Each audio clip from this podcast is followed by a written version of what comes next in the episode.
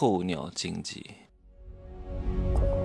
没有事实，没有真相，只有认知，而认知才是无限接近真相背后的真相的唯一路径。哈喽，大家好，我是真奇学长啊。前两天呢，有一个学员跟我说：“真奇学长，你能不能给我发一个广告，发个朋友圈，或者你周边有谁想买房？我想把我广东的一个什么海景房卖出去，我打八折。”哼。我说你真的做梦，你还真他妈以为自己的房子多值钱是吗？八折、五折都没人要，三折试试看。而且我不能帮你发这个广告，你这种烂货，啊，这种不值钱的玩意儿，买到手就贬值的东西，我卖出去，那不是在害人吗？对吧？这种房只有傻子会买。很多人看那个什么王红全新的视频。看他去什么河北的阿那亚啊，看个什么 LV 的秀，顺手又买了一个什么海景房。各位，你能跟他比吗？这个房子他一年就住一次，也是值得的，只不过是他的一个玩具而已。富人有很多玩具，很多玩具两年都玩不到一次，但是人家就买着放在那看着，管他挣不挣钱。可是你是什么人？你就是个升斗小民，没啥钱，买个房子要掏干六个钱包，还买什么海景房？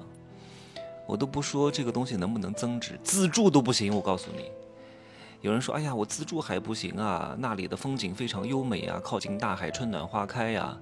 然后呢，那边气候宜人啊，我很喜欢大海啊，我在那自住不可以吗？不可以。住房要的是什么？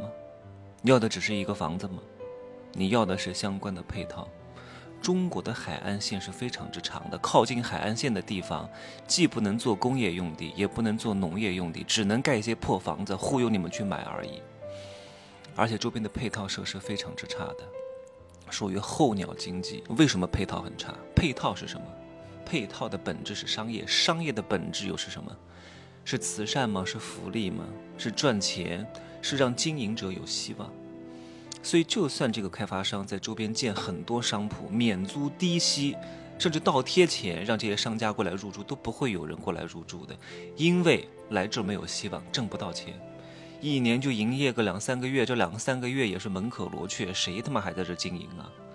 对不对？你也不要指望啊，说哎，我不指望这个商业，我全部都买好啊，寄过去，我就在这个屋子里面住着，省点钱。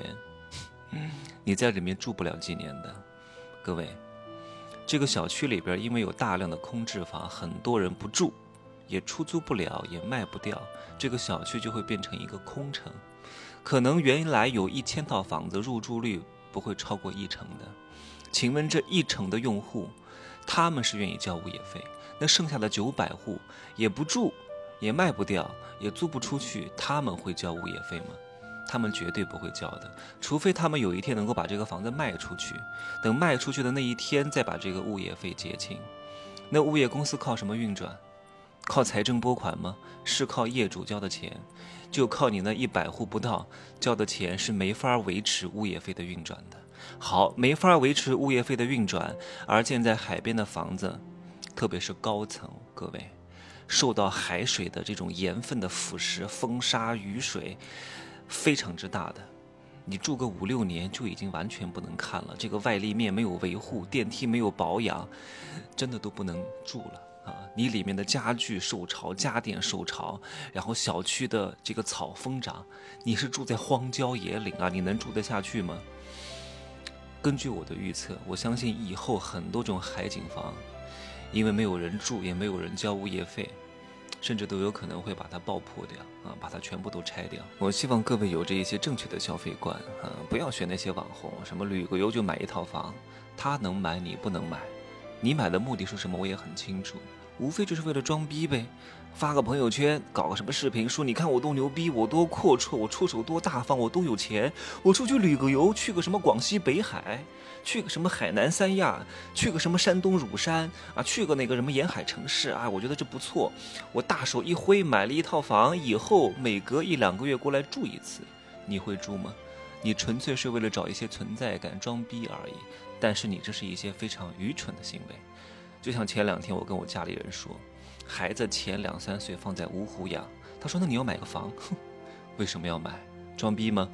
对吧？花个百来十万，买个这种三四线城市永远没有任何升值空间、二手房市场几乎不存在的这个房产，有必要吗？对吧？我花三年租租租房子，也不过不会超过十万块钱的，住的又好啊，用之即弃，只使用不占有。还有就是去年我不是给我爸买了一台车吗？我为什么要给他买？我不是为了他工作方便，其实他上班的地方没有多远，是我真的觉得他酒喝的太多了。他骑电动车喝酒没啥事儿啊，他喝这么多酒，一定会出事儿的，而且还骑的那个肉包铁的电动车，稍有不慎一出事儿必死无疑。我给他买车的目的就是为了解决他喝酒的问题，我就告诉他，你开汽车是不可以喝酒的，喝酒是要被抓起来的，是要被判刑的，来威慑他，让他不要喝酒，让他身体变好。所以我先给他买了，但是他没有驾照。没有驾照呢，我就先想把这个车买了，然后放在那儿，逼迫他去学习。结果，结果是什么？一年都没有学会。刚开始还在兴头上，驾校的钱是他自己交的。我说这个钱你必须自己出，如果我帮你出，你就不会认真学；你自己出会稍微用点心。他没有学会，后来慢慢的就感觉到有一点放弃了。到后来我再问他，他都不回答我这事儿了。然后我就告诉他。我说，如果你在今年十月份没有学会，我就把这个车卖掉。我在九月份就已经和那个帮我买车的人打好了招呼。我说，赶紧帮我把这个车挂出去。他说，现在已经亏了五六万了，我一公里都没有开过，就放在那落灰。我说，没事儿，亏钱都给我卖掉。这次回来，我就跟我爸说，这个车我已经在挂了，马上要卖掉了。他说，不要卖啊，我们去另外一个城市学。然后找点关系，把这个驾照搞到手。我说不要，我说驾照绝对不允许徇私舞弊，绝对不允许教练给你放水，因为他给你放水就是对你生命安全的不负责任。你都没怎么学会，你就想上路开车，到时候出事了怎么办？对吧？到时候又撞到哪儿，把自己撞死了怎么办？我说驾照这种东西是绝对不允许走后门的，必须要真才实学给我考到。就像医学生，他们的监管监考都非常严格的。如果医学生在考试的时候，老师睁一只眼闭一只眼给他们作弊，那就是对病人最大的不负责任。我说，我希望你对你的生命负责，还想搞什么搞后门，然后开个车？那你干脆不要学驾照，直接开车就好了呀！你不是会吗？你不是牛逼吗？你不是不学就会吗？你怎么没学会呢？对吧？所以为了你生命安全的考虑，而且我给了你一年的时间。